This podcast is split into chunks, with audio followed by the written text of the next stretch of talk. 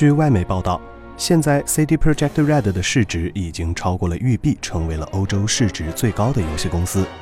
数据显示，目前 CD Projekt Red 的市值达到了八十一点三亿美元，而同为欧洲游戏大厂的育碧市值则为八十一点二亿美元，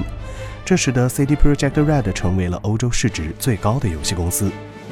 如果你对游戏公司市值没什么概念，不妨来参考一下其他令人耳熟能详的大厂的市值。Rockstar 和 2K 的母公司 Take Two 的市值为一百六十一点三亿美元。E A 的市值为三百四十三点四亿美元，任天堂的市值则为五百三十七点三亿美元，动视暴雪市值为五百六十二点七亿美元。